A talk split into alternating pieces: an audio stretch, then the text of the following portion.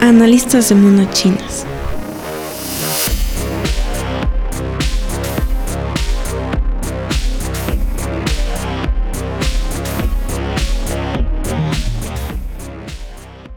Hola, ¿cómo están? Este es el podcast de Analistas de Monochinas. Agradecemos que nos estén escuchando. En esta ocasión nos acompaña Don Cricón, Vic y Gansito Mutante, así como yo, BP, para hablarles de un, una serie animada que se llama Love, Death and Robots. Esta serie animada es una antología animada para adultos que no tiene un género único, a pesar de que el nombre nos diga que se trata de amor, muerte y robots. Tiene algunas otras temáticas entrecruzadas en 18 capítulos que hablan de historias que están llenas de energía, de acción y tienen un toque de humor negro algunas. Entre los autores están David Fincher, que es también creador de El Club de la Pelea, Joshua Donen, que también estuvo involucrado en House of Cards y Mindhunter, Tim Miller, que es de los creadores de Deadpool, y Jennifer Miller, entre otros. Eh, si se dan cuenta, ya son personas que han estado involucradas dentro del ámbito del mm, cine.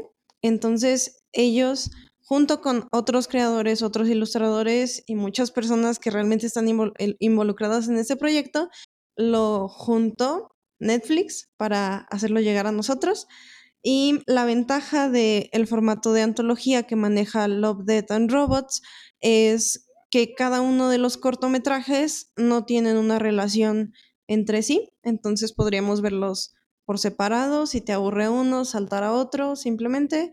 Y pues vamos a hablarles un poquito de la historia, de qué nos pareció. ¿Cómo están chicos?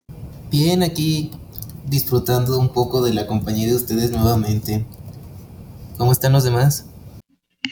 Acá ya han pasado varias semanas desde que publicamos el de Death Note, pero pues acá seguimos, no nos hemos muerto lastimosamente.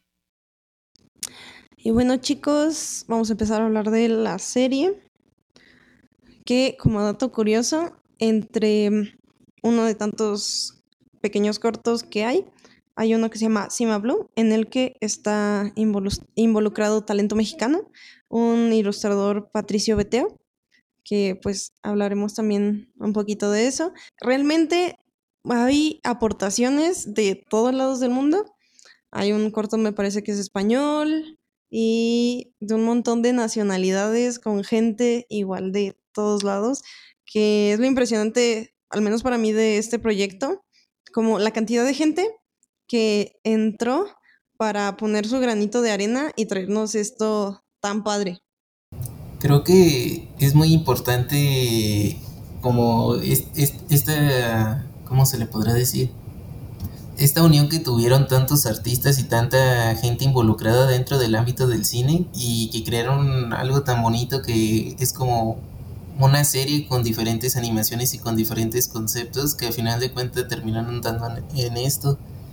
Y, y como tú dijiste, este, o sea, esto es como para público adulto, pero también es como te da una gran gama de, de, cosas porque no solamente es como la historia que son, son diferentes y a pesar de que no tienen relación sino que también es la animación. Te permite como si no te gusta por ejemplo el 3D te puedes ir a ver a una de 2D a lo mejor si quieres algo un poco más violento te vas a ver otro tipo otro capítulo. Si quieres algo más este divertido pues te vas a ver otro tipo de capítulo. Si quieres algo con más reflexión ves otro. Entonces creo que lograron como este eh, esto muy bien y, eso fue lo que me gustó mucho de esta serie, que te da la oportunidad de, ver muchas cosas eh, y poder saltarte el capítulo y ver el que te guste realmente. Además de ver las diferentes perspectivas, ¿no? Que tenía cada uno para abordar temas que son pues más o menos similares o que giran en torno a una temática en concreto. Entonces, te das cuenta como de lo grande que es la imaginación humana, porque si bien hay algunos episodios que tratan de robots, pero no todos lo abordan de la misma manera, ni con el mismo estilo. Ah, bueno, siendo antológica la serie, Algo que recuerda mucho, o al menos cuando yo la estaba viendo, es a, a los, a la antología de cuentos. Eh, sobre todo, hay una una antología en especial que no sé si ustedes lo han leído o quizá alguien del público, que es la antología de literatura fantástica que sacó Borges y Bioy Cáceres. Que, por ejemplo, tienes eh, un cuento de fantasía china, que es súper extraña la fantasía china porque eh, se basa mucho en su mitología. Y después tienes un, un cuento de, de, de fantasía inglesa, por ejemplo, que es como fantasmas y cosas así. Y es algo que se ve mucho en la serie, que eh, van fluyendo estos distintos tipos de animación y el producto final eh, es muy, creo que eso lo vamos a hablar, hablar después, pero es muy difícil de calificar porque es tan, tan variado que uno queda como que eh, va visitando, por ejemplo, es como visitar eh, diferentes partes del mundo mientras uno ve la serie. Sí, respecto a lo que dices, es muy complicado calificarlo porque hay unos que realmente te emocionan, te encantan y dices, no manches, con este le doy 10. Pero si ves otros, o sea, no hay uno que sea realmente malo, a mi parecer, pero hay otros que sí dices, "Eh, se están medio como parte de lo distópico que ya hemos visto muchas veces y no te emociona tanto.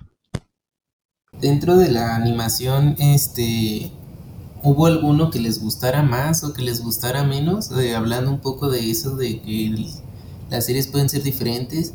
A mí lo personal, el que más me atrapó y me gustó en cuanto a animación y todo en general fue el de los rusos. Ahorita no recuerdo el nombre, pero se me hizo muy interesante. Bueno, en lo personal a mí me gustan mucho las cosas de guerra y de la y Segunda Guerra Mundial.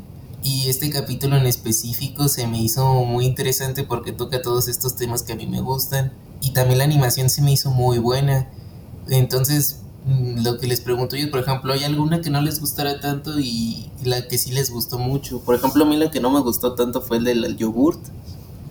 Se me hizo muy me. A ver, otra vez duelo a muerte con cuchillos. O sea, no fue mi favorito, pero el del yogurt a mí sí me gustó. Mi favorito fue el de cacería, o no sé, no sé si ese es el nombre, pero que mm, trataba de un hombre que al principio lo mostraban como tratando de cazar a una mujer que podría transformarse en un animal, como lo que son los nahuales aquí en México. Y entonces su meta era matarla. Y de ahí, pues, ya no cuento más para que se animen a verlo. Pero me gustó muchísimo el estilo de ese cortometraje porque es como muy tipo anime. Entonces, me gustó. Y aparte creo que el creador de la historia es como de origen estadounidense chino o algo así. Entonces, ese está muy padre. Así que véanlo. Eso es lo que decía, por ejemplo, eh, ese es mucho de mitología, de mitología china. Y, ahí, y después tienes, y ves y después tienes el de los tractores, que es, es 100% norteamericano. Uno que me gustó, solo por la animación, el que más me gustó fue el de, no recuerdo cómo se llama exactamente, creo que es, eh, es este, de que están cazando, están, son arqueólogos y están buscando un tesoro, pero se encuentran con un vampiro. Y el que me gustó más por la historia, que está medio perturbador, eh, es el de la, más allá de la grieta que, me dejó muy, muy, muy intrigado a la historia. Incluso, eh, que eso lo vamos a hablar después, eh, es- me puse a buscar el cuento para poder leerlo porque está genial, la verdad. ¿Qué opinan, por ejemplo, de este hecho de que haya sido, hayan sido como capaces de, de darle la- las necesidades a cada director para poder hacer las animaciones? Porque si nos damos cuenta e investigamos un poquito dentro de la de quiénes son los que los están dirigiendo, quiénes son los directores, quiénes son los animadores, prácticamente cada capítulo tiene una casa de estudio diferente y eso es lo que también te da a notar que tienen como su estilo propio porque hay unas que son como rusas, hay otras que son de, de Ucrania, hay otras que son este, de Estados Unidos. Y como mencionan, cada uno le impregna su estilo a cada episodio y eso lo hace muy interesante. Eh, me gusta esa variedad que te da la serie y a pesar de que no es consistente y en el sentido de que eh, no es como que vayas a tener solo una temática, se me hace muy entretenido y es una serie que realmente se tiene que ver si quieres pasar un buen rato en esta pandemia. Creo que eso es, digamos, lo que gusta y también lo que disgusta de Netflix. Que Netflix, eh, que algo interesante de, este, de esta antología es que los creadores desde hace años tenían la idea, pero no conseguían eh, mostrarla como ellos querían. Eh, y ya después, cuando obtuvieron la, cuando, surge toda esta emoción de que hay muchas series de Netflix originales, pues van a Netflix. Y es lo bueno que, digamos, te da mucha, mucha es libertad creativa. Puedes explorar la idea como desees. Lo feo es que, por ejemplo, que, no es el caso de esta, porque a esta sí le en segunda temporada, pero lo feo es que a muchas series no les aprueban segunda temporada, entonces te quedas enganchado a una serie y después ves que la cancelan y pues F ya, F, F, ya no se puede hacer nada. Creo que también una de las cosas que pegó mucho de esta serie, por lo que fue muy trascendental, que creo que ya muchos lo consideran una serie de culto, fue eso, como dicen que grandes eh, animadores, grandes dibujantes, incluso muchos escritores de ciencia ficción trabajaron ahí lo que hicieron fue como combinar todas sus ideas y crear unas cosas muy increíbles. Pero a mí lo que me llama la atención es que está catalogada como ciencia ficción, pero llega muchos momentos en los que manejan tanto la fantasía, puedes llegar a pensar, hay un capítulo, dos capítulos que son más que fantasía como problemas de la vida cotidiana, que te los manejaron como hacerlos irreales de sus problemas y los personajes llegaron con soluciones muy lógicas y reales, como que para matar, no sé si para matar o para equilibrar el ambiente que están manejando. ¿Te acuerdas de qué capítulo son los que se dijiste, Gancito? Sobre, pues hay varios, o sea, por ejemplo, hay uno que se llama Give Me a Hand, que me recordó mucho a Gravity. Está bastante interesante. Eh, está el de Good Fishing. Ah, había otro bastante interesante, pero pues si nos vemos capítulo por capítulo, cada capítulo tiene como ese tipo de cosas, su, su flow tal vez. No sabría cómo explicarlo. Dentro de lo que hemos podido analizar, este, si le tuvieran que recomendar a los a los a las personas que nos están escuchando, ¿qué creen que les podrías decir si, si te preguntaran qué es lo que podemos encontrar en la serie? Un mini resumen. Ya hemos hablado de que es para adultos, ya hemos hablado de que tiene filosofía, pero si tuvieras que definirlo como qué es lo que vas a encontrar al ver la serie, ¿qué les dirías? Con muerte, robots y amor.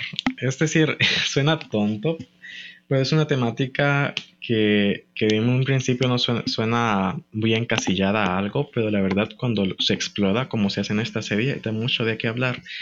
Es decir, cuando pensamos en robots, pensamos en, qué sé yo, podemos pensar en robots que matan, pero también están eh, robots que parecen mucho a personas, o podemos pensar en steampunk, que es un capítulo que ya mencionaron acá.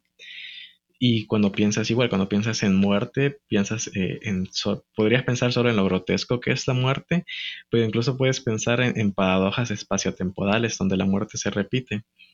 Entonces, lo más interesante de la serie es explorar esta temática que, que es robots, amor y muerte, y los robots en cierto punto incluso llegan a ser eh, a parecerse humanos. Entonces, es algo que se viene explorando durante eh, años, desde que inició el, contar historias, y que aún así da para mucho, que es lo que se ve en esta serie y que, espera, y que, y que esperamos se, vea también en la, en la segunda temporada que, supuestamente sale este año.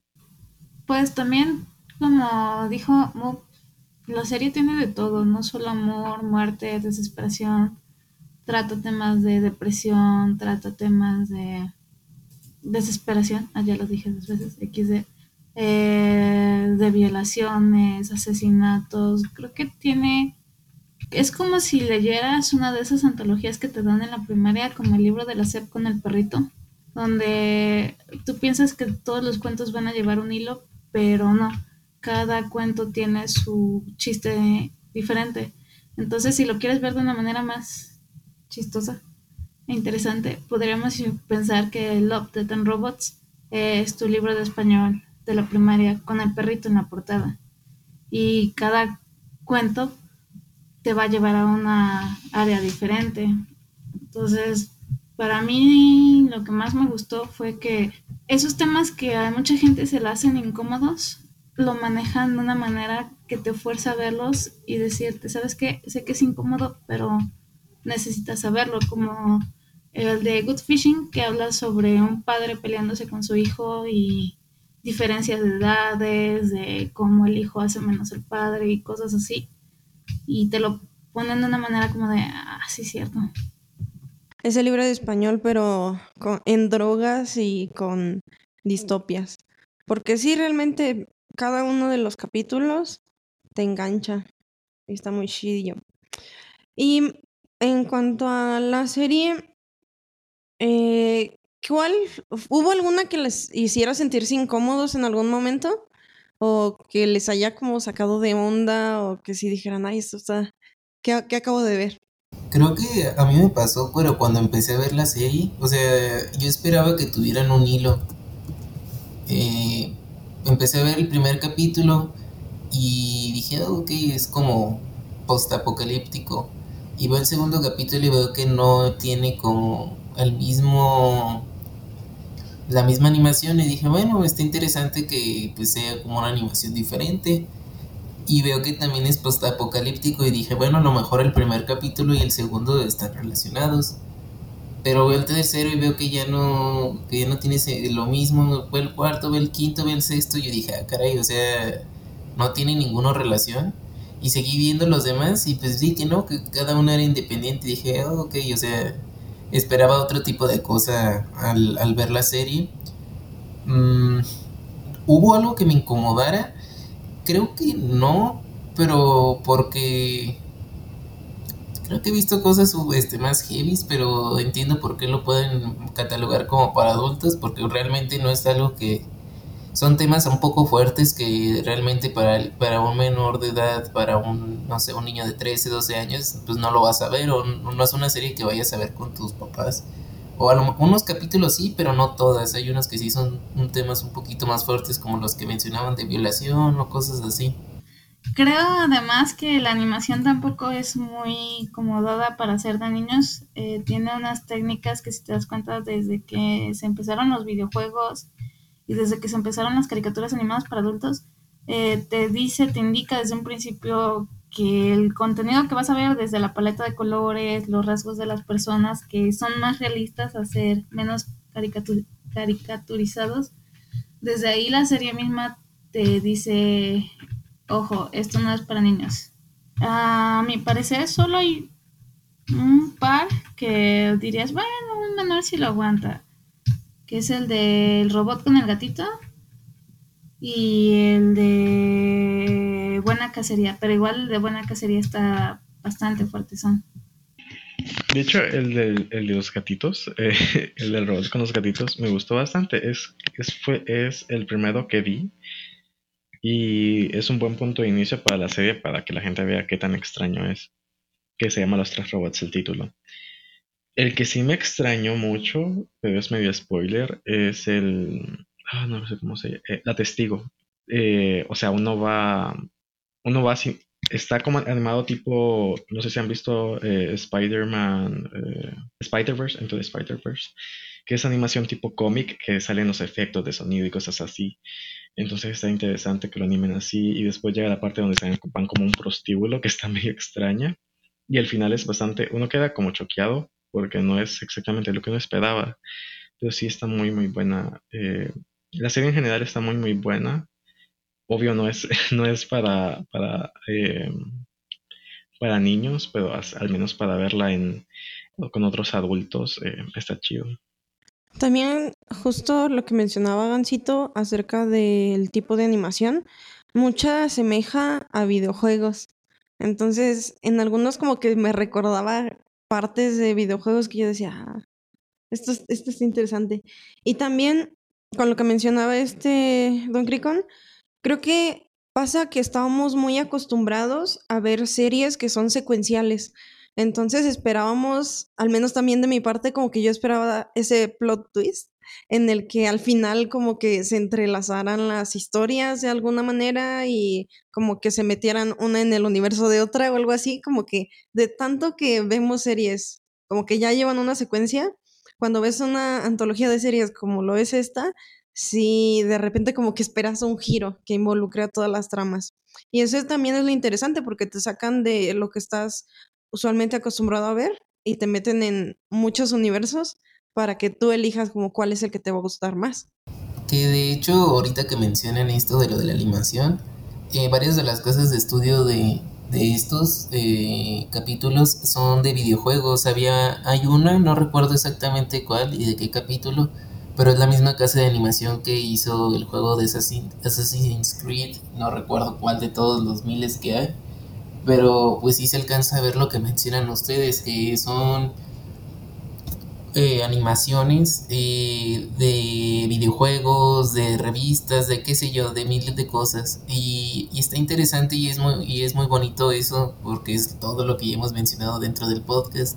La, la, oportunidad que le dieron a tantos artistas de poder este, juntar sus talentos y darnos una serie tan bonita como, como es esta. Eh, y sí, es muy padre esto. hay algo que, que ustedes les haya hecho un impacto, aparte de todo lo que ya hemos mencionado, no sé, por ejemplo, alguna escena que les haya quedado mucho en la cabeza. En lo personal, la que a mí me quedó más clavada fue como el, en la, bueno, la otra vez fui mencionando la que a mí me gustó más, que fue la de los rusos. Me gustó mucho el plot twist que le dieron al final eh, del hecho de que uno de los soldados era el hijo del, del comandante y que al final decide sacrificarse y darle a su hijo la vida. Eso se me hizo muy bonito y se me hizo como también una parte de reflexión como del amor paternal que se tiene y como en un ambiente de guerra a final de cuentas la familia siempre termina siendo importante. No sé, se me hizo bonito eso dentro de toda la masacre y la guerra y, y el degenere. Para mí fue el que dije de más allá de la grieta, eh, cuando el, humano se, enfrenta a este ser Lovecraftiano, por decirlo así, que, no tiene explicación y es un sinsentido.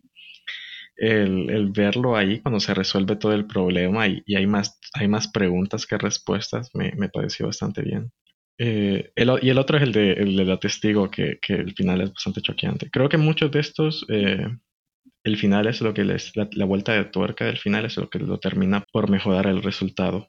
Yo igual como que sí me clavé mucho y me impactó la forma en la que lograron este, entrelazar una leyenda china, que fue la de la mm, Buena Casa, que mm, introducen como lo de un Jing, que era lo que representaba a la mujer que se transformaba en un zorro, me parece que era, y cómo lo llevaron a una época en la que estamos actualmente, quizá una época más, más avanzada, en la que a esa mujer también la podían convertir en robot.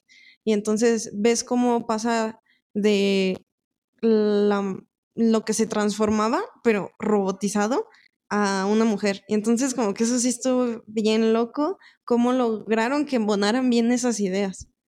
Creo que en general toda la serie me impactó. No tengo así como que una escena en específico. Cada capítulo tuvo algo que me llamó mucho la atención. Tal vez hay uno de un basurero que realmente no me gustó, pero sí para nada, pero porque los dos personajes principales me cayeron muy mal. Pero de ahí en fuera sí hubo algunos que me impactaron más que otros, pero no puedo encasillarme en decir, ah, ese fue el mejor por esto y esto, sino que siento que todos tuvieron lo suyo y sí me es difícil escoger una sola o unas cuantas. Creo que si tendría que empezar sería con la elección de Sony, con la ventaja de Sony, el primer capítulo de la serie. Mm, el tema en sí es bastante fuerte y como te lo muestran es bastante interesante sobre el abuso a las mujeres, que es ahorita lo que está de moda. Y la protagonista sí tiene un muy buen plot twist. Entonces yo creo que ese sería de los... Si tuviera que elegir, ese. A mí también el de tres robots me pareció bien bonito porque salen gatos. Y la interacción de robots y gatos y que no sabe qué onda que es un gato lo que me dio muchísima ternura.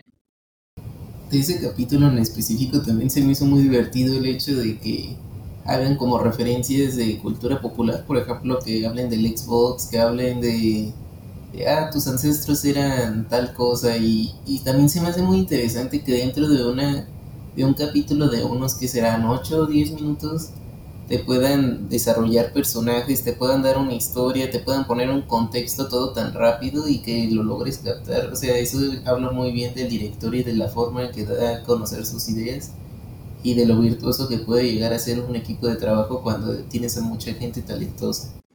Y también, como retomando lo que tocábamos al principio, que también hay talento mexicano, el, en el de Cima Blue, ese también es un, uno de los mejores, al, a mi parecer, porque el protagonista está como que entre eso de que es un robot cerca de ser un humano, o un humano cerca de ser un robot, o sea, como que ves eso y te saca mucho de onda.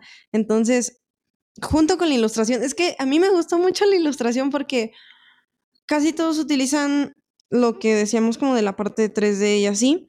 Y esta este, animación es diferente, entonces como que la ves y hasta se siente bonito que sea talento mexicano porque pues uno se identifica. De hecho, de los que vi, me parece que Sima Blue es el que tiene este, este mayor mensaje filosófico de, de querer volver siempre a, cuando se es más simple la vida. Eh, y es lo, lo, curioso que todos los...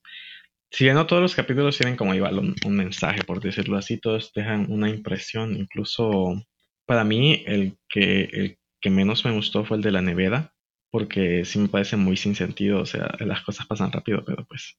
¿Y qué? Pero incluso ese te, deja pensando. Eh, no hay ningún capítulo, a mi parecer, que, que sea que sea mediocre. Todos, se, ve, se ve que todos los trabajaron bastante. Fíjate que yo sentí que el de la nevera, a pesar de que sí estaba simplón, me, me, gustó como la referencia que hacen acerca de la, de la religión y cómo lo manejan como si las personas fueran, fueran Dios.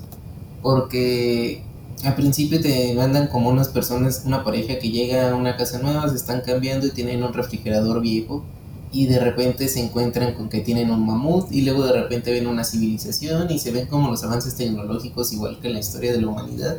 Y ellos lo único que hacen es observar, realmente no interactúan nada con la sociedad y hay una escena en la cual este, ya están en la época industrial y está la, y está la famosa foto de, creo que es Nueva York o no sé qué, qué ciudad de Estados Unidos, donde están trabajando y están dos trabajadores sobre una viga viendo la, el paisaje y ven a, a, Dios y dice, ¿por qué están esos dioses ahí viéndonos? O sea, ¿qué hacen esas personas ahí viendo? No recuerdo exactamente qué es lo que dice.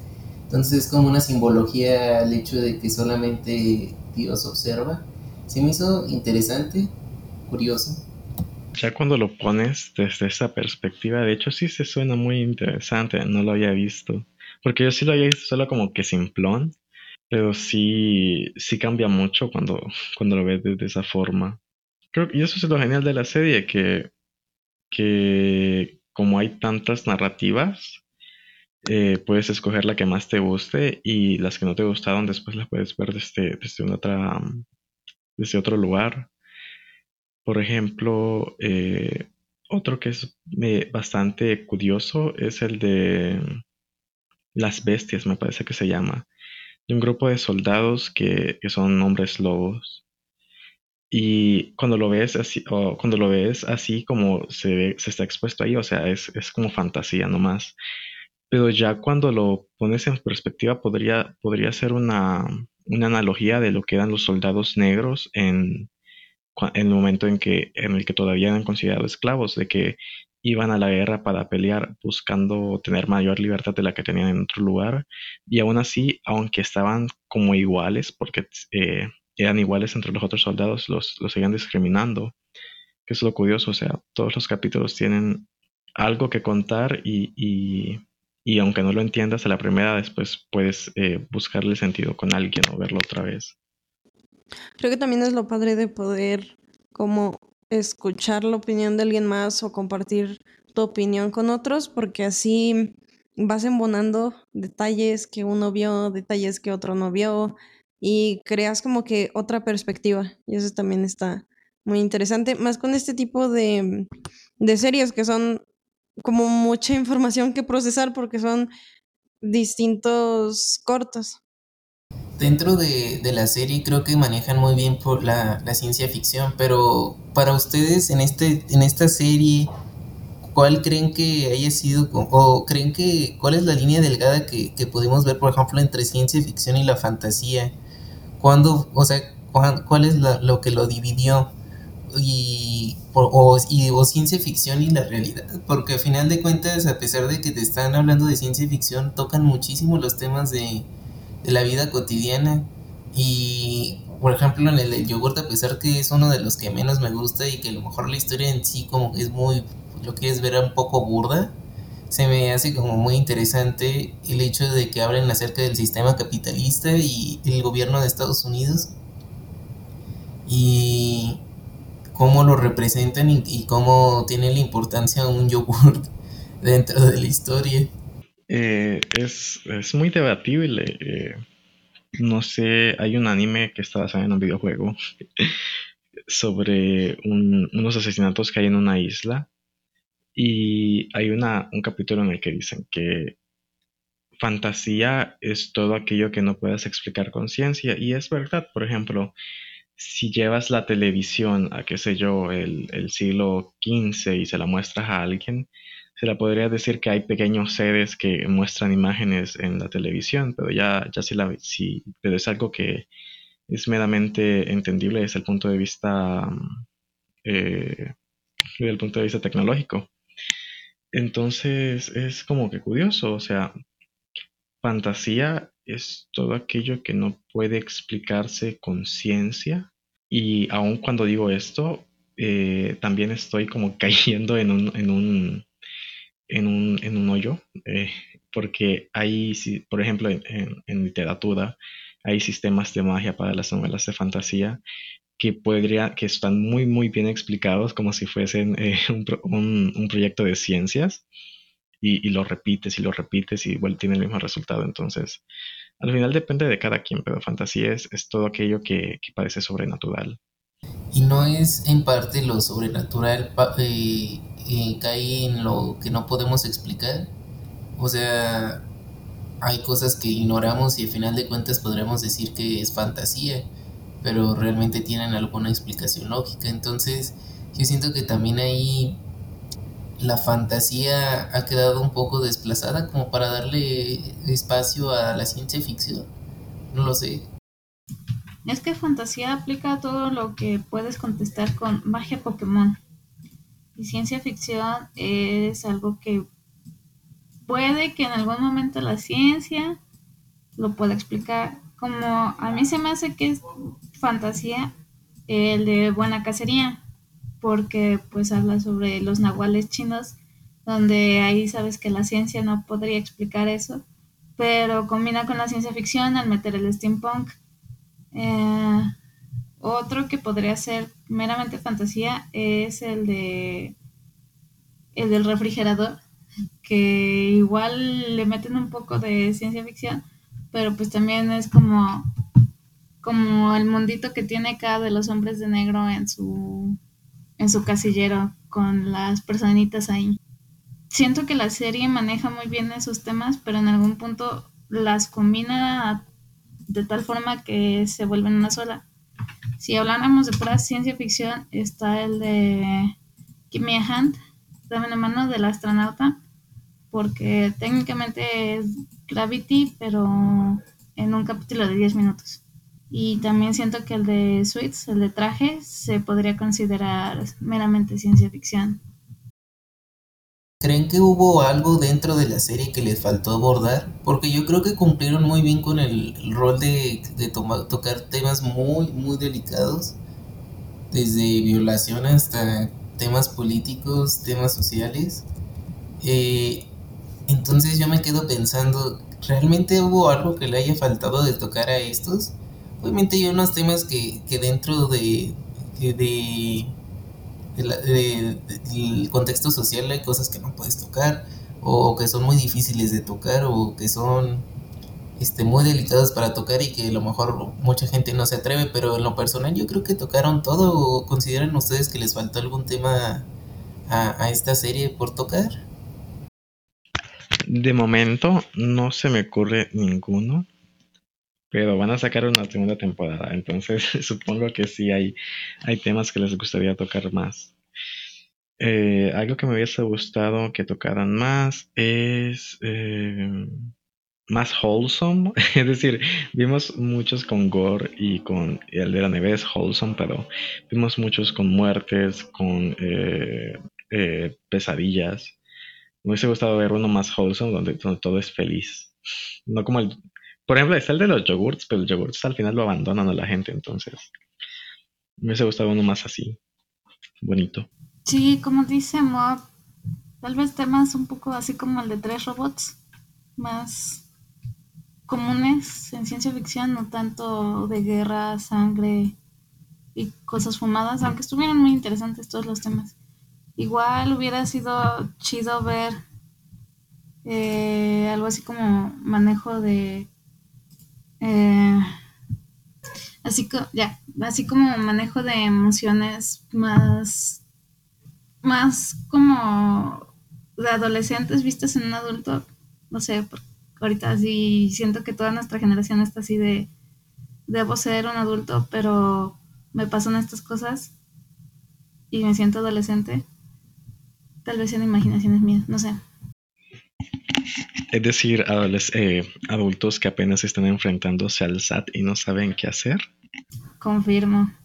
Que, de hecho, el, el otro día estaba pensando en justamente eso, en qué difícil debe ser la vida de un protagonista, porque, como decían, en esta serie no tiene continuidad, entonces no hay tanto problema, pero en una serie general, ya sea de acción, fantasía, ciencia ficción, terror, al protagonista es el que un capítulo le pasa algo, un capítulo le pasa algo. Entonces, ¿cómo le hace ese protagonista para no decir, ay, ya, ya no quiero esto y renunciar a todo?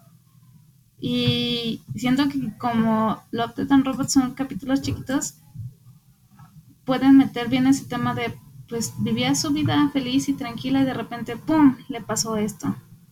Este es spoiler, pero la semana que viene vamos a, hacer, eh, a seguir una de las recomendaciones más pedidas, es decir, las pocas que se han pedido de los protagonistas más sufridos de la ficción. Entonces, síganos para escuchar el que viene, que esto va a estar muy chido. Y sí, de hecho, eh, es algo que, que pasa mucho, que por ejemplo, le sigues metiendo problemas y problemas y problemas al protagonista que al final uno no sabe cómo es que no, no se mete en un, un bote de antidepresivos. Que, que es lo que muchas veces pasaría en la vida real. Tienes un problema y o lo afrontas o te mueres, que es lo que pasa con muchos de esos protagonistas.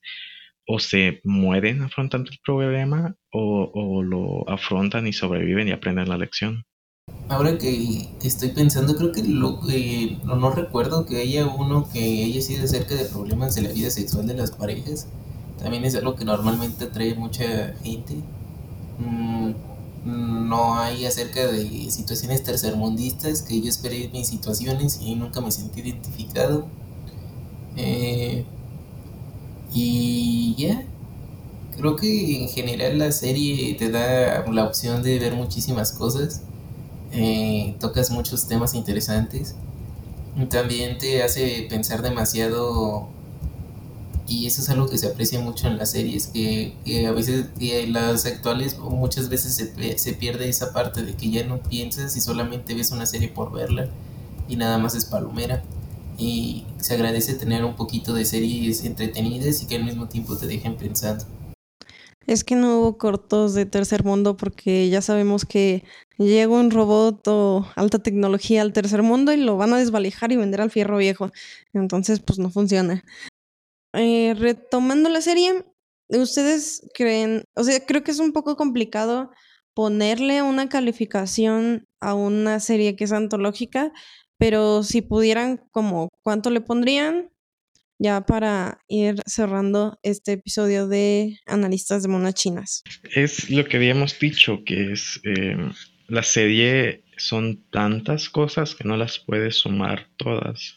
Pero algo que se dice mucho, que es como una frase, es que eh, el resultado final de un proyecto son la suma de las partes, o de una obra son la suma de las partes.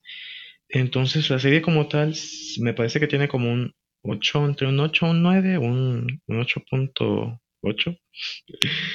Eh, es muy buena, hay capítulos que sí son simplones, eh, pero la serie en general, digamos, para a mí me gusta mucho ver algo mientras estoy comiendo. Entonces, por ejemplo, si quieres, no sé, ver algo mientras cenas y YouTube no tiene nada interesante, puedes ver la serie que está en Netflix. Y, y ya, y ves un capítulo cada comida y en una semana pues ya la viste toda. Bueno, también este, yo le pondría un, no sé si está difícil, como, como dice este Vic, dentro de, de la serie es muy complicado de votarlo, porque al final de cuentas como no tienen una relación en sí, podrías votar que la serie en sí es buena y dejarlo así, como un 9, un 8, un 7, la calificación que, que tú consideres buena, pero al final de cuentas tienes que evaluar cada, cada uno de los capítulos individualmente, porque son directores diferentes, tienen una narrativa diferente, es una animación diferente, la banda sonora también cambia completamente. Entonces, puede a ti que te guste más, que es lo que a nosotros nos pasa ahorita, que cada uno tiene su, capítulo favorito, si quieren llamarlo de esta manera, o con el que más les gusta, porque tiene características que te gustan a ti. A lo mejor a ti te gusta más de guerra, a lo mejor a ti te gusta más de de problemas de la vida social y no te gustan este tipo de series. O, tú prefieres nada más ver una serie que, como dice Víctor, que puedas entretenerte, entonces te, te, da lo mismo. Entonces, es, es, para todos los gustos. Creo que la serie cumple muy bien con ese objetivo y si tuviera que ponerle una calificación a fuerza, yo le pondría un 9. yo también le pondría un 9, 9.5 porque como dicen la serie tiene de todo para todos los gustos, edades, bueno, no edades no, pero para todos los gustos y tamaños sí. Y además que la animación es una chulada, como dijo la BP en algún momento, es como estar viendo un videojuego sin tantos renders. Entonces se disfruta muchísimo. Y pues si yo les tuviera que recomendar, les recomendaría dos episodios, que es el de La ventaja de Sunny y el de Sima Blue para que los vean jóvenes. Yo también le pondré un 9 porque si bien tiene algunos que no me encantaron, de todos modos eran buenos. Y así como Mariel, Gancito, este, yo recomiendo Sima Blue y Buena Cacería. Y con esto cerramos este episodio de Analistas de Monachinas. Gracias por escucharnos.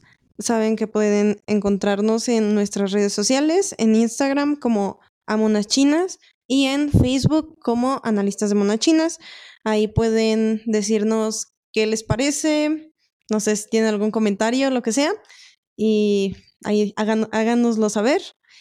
También este, queremos mandar un saludo a Alejandro Matute y hacer una especial mención a una colaboración que tuvo uno de nuestros integrantes en un en un Twitch, se me fue la onda, en un Twitch donde colaboró uno de nuestros integrantes y síganlo en Facebook y vayan a darle amor a Hippos Corner, que es con doble P. Y denle amor, compártanlo y coméntenos. Adiós. Bye.